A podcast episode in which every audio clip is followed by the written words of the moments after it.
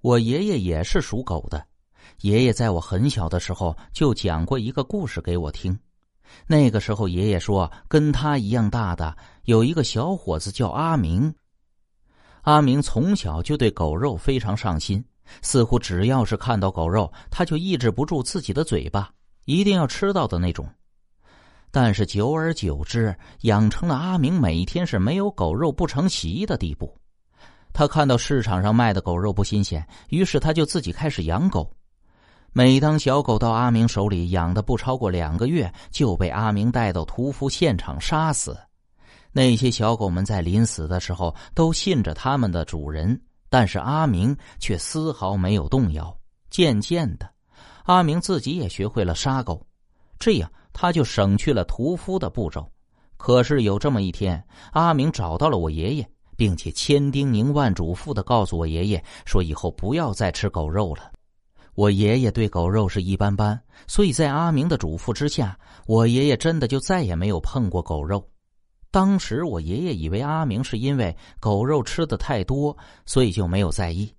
可是有一天，我爷爷惊恐的发现，阿明居然双手双脚的在路上行走着，那个样子远远的，乍一看就好像是一只奇怪的狗在走路一样。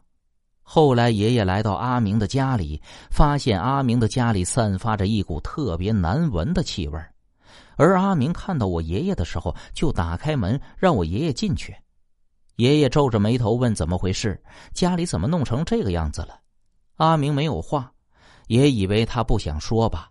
坐了一会儿，还是一句都没有说话。后来，爷爷实在是受不了那股气味就离开了。回到了家的爷爷看到家里的狗，才想起来，原来阿明的气味就是狗身上的气味。但是阿明从上次嘱咐我爷爷不要吃狗肉之后，就再也没有养过狗。那么气味是从哪里来的呢？当时我爷爷就想不通，后来也就没有再想。就这样过了两个月，我爷爷再也没有见过阿明，直到那一天。爷爷在精神病医院看到了阿明，他瘦弱的只剩下皮包骨头了。最奇怪的是，阿明不再是双脚走路，而是双手双脚同时放在地上行走，就好像是一只狗一样。我不知道我为什么在这个时候想到了这个故事，但是说实话，我觉得我似乎就是那个阿明。我甚至怀疑，当初阿明不说话，说不定他已经不会说话了。又或者，他只要一张嘴，发出的可能就是狗叫声。我看着四周，一群狗头的人坐在那里吃饭。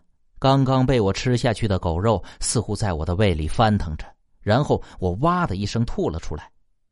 我听到一声熟悉的呼唤，我没有抬头，我怕面对我的又是一个狗头的阿坤。然后我勉强的站起来，目不斜视的走出了那个肉汤馆。我再也没有回头去看阿坤，又或者不是杨坤的呼唤。此时我只想离开这里。第二天上班的时候，我看到了杨坤。